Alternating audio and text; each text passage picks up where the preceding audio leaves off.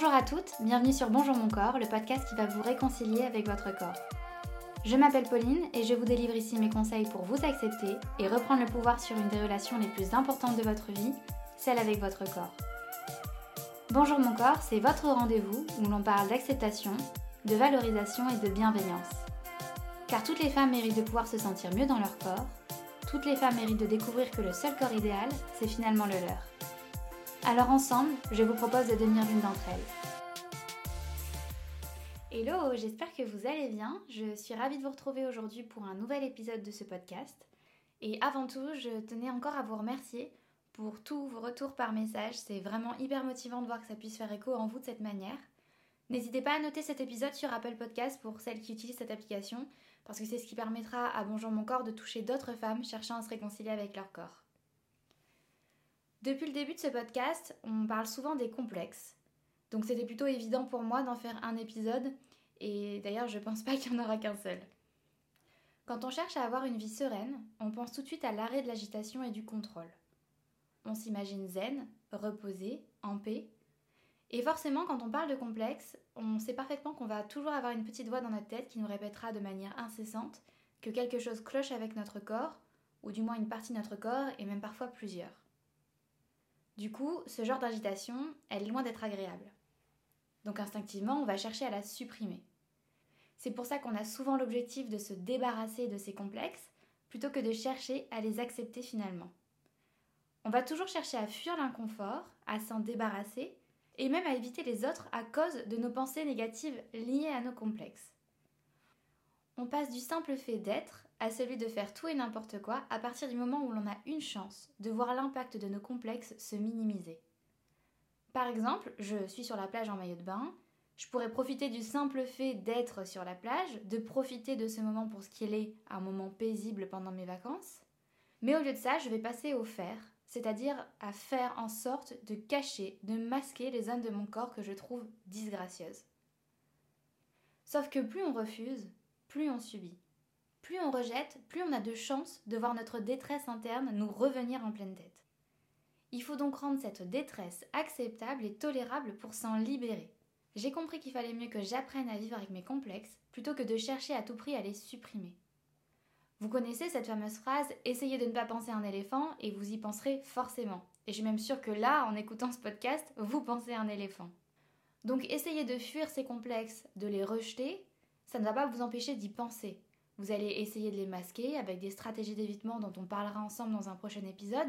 Stratégie d'évitement, c'est toutes ces façons que vous avez pour masquer vos complexes. Par exemple, ben, moi pour masquer mes fesses, je mettais des robes ou des t-shirts longs.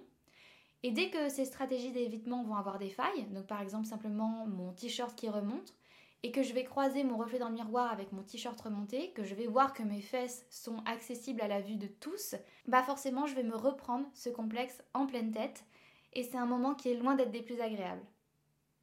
Fuir ces complexes, c'est en quelque sorte se faire taxer deux fois. Croyez-moi, personne n'aime les taxes, surtout les doubles. La double taxation, c'est quand on s'impose littéralement à nous-mêmes toutes les phrases devant le miroir, donc toutes ces fois où on se rabaisse. Mais le pire, c'est qu'on souffre déjà d'un complexe, mais qu'on se prive aussi de moments parfaits à cause de ces mêmes complexes. Donc on peut s'empêcher par exemple d'aller à une journée piscine par peur de se montrer en maillot de bain, et par conséquent de passer à côté de très bons moments avec nos proches. Donc la double taxe, c'est que déjà vous souffrez d'un complexe et donc forcément c'est douloureux, mais qu'en plus de ça, vous vous empêchez de passer de bons moments à cause de ces mêmes complexes. Toutes les stratégies mises en avant concernant les complexes ont un point commun. On parle de supprimer les complexes et de s'en débarrasser. Et le truc, c'est que si vous êtes là, c'est que comme pour moi, bah, ça n'a pas forcément marché. Vous connaissez sûrement la célèbre phrase Être fou, c'est reproduire les mêmes actions en espérant un résultat différent. Donc pourquoi ne pas se faire la folie cette fois d'essayer quelque chose de différent? Ce que je veux vous dire ici, c'est que je ne vais pas vous dire de renoncer et d'accepter d'être complexé à vie. Il s'agit simplement d'accepter que nos complexes sont là pour avoir la distance nécessaire qui puisse vous permettre de ne plus en faire une obsession. Vous avez un petit peu comme un bruit incessant qui vous agace et c'est impossible de penser à autre chose qu'à ce petit bruit de fond. Par exemple, dans mon ancien bureau, j'étais juste à côté de la cuisine et j'entendais constamment le petit bruit du frigo. Ça me tapait sur les nerfs, j'entendais que ça. Mais au bout de six mois, j'ai bien compris que ben, je pouvais pas lutter contre ce frigo et j'y prêtais même plus attention.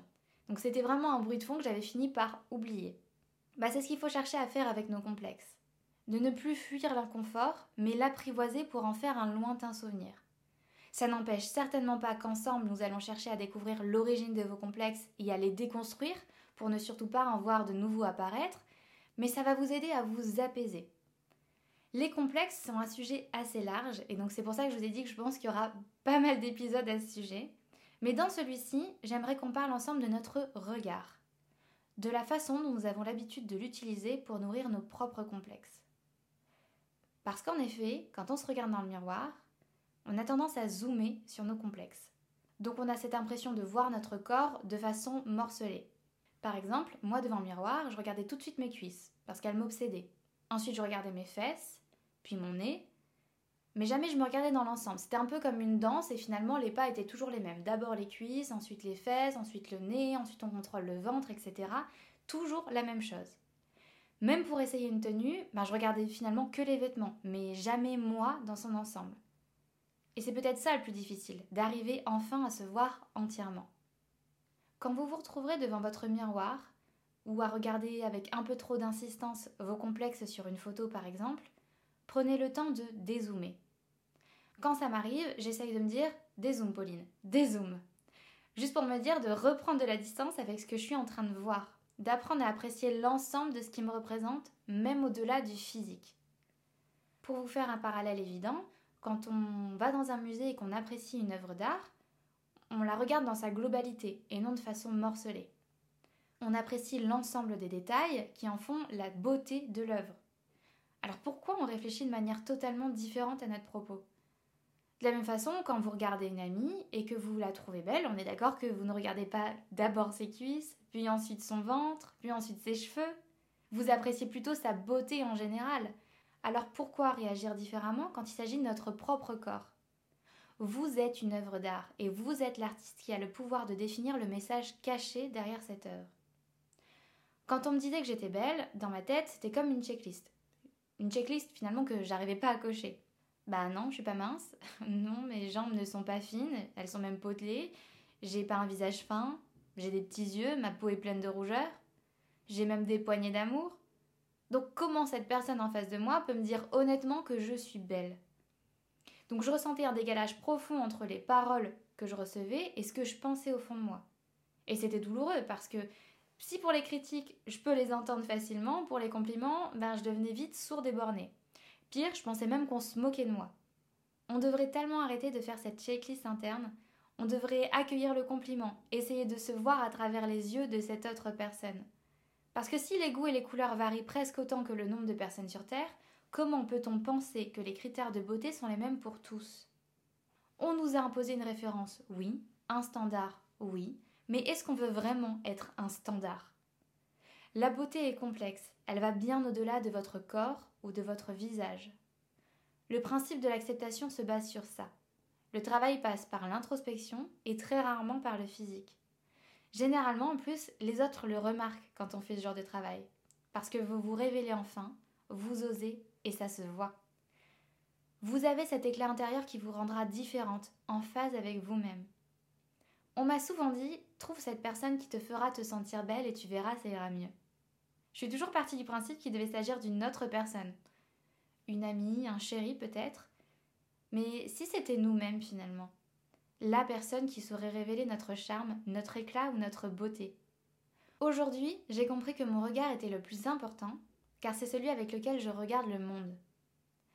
N'oubliez pas, soyez indulgente envers vous-même. Parlez-vous comme si vous parleriez à votre petite sœur, à votre meilleure amie, à votre mère. Soyez votre plus grand soutien. Merci à vous d'avoir écouté cet épisode jusqu'au bout. Si ce message fait écho en vous, n'hésitez pas à le partager à une de vos amies, peut-être que ça lui fera le même effet. Vous pouvez également me laisser un petit mot ou noter cet épisode sur votre plateforme préférée. Ça me fait un bien fou de les lire et ça me motive réellement à continuer. Encore merci pour votre écoute et à bientôt sur le podcast de Bonjour mon corps.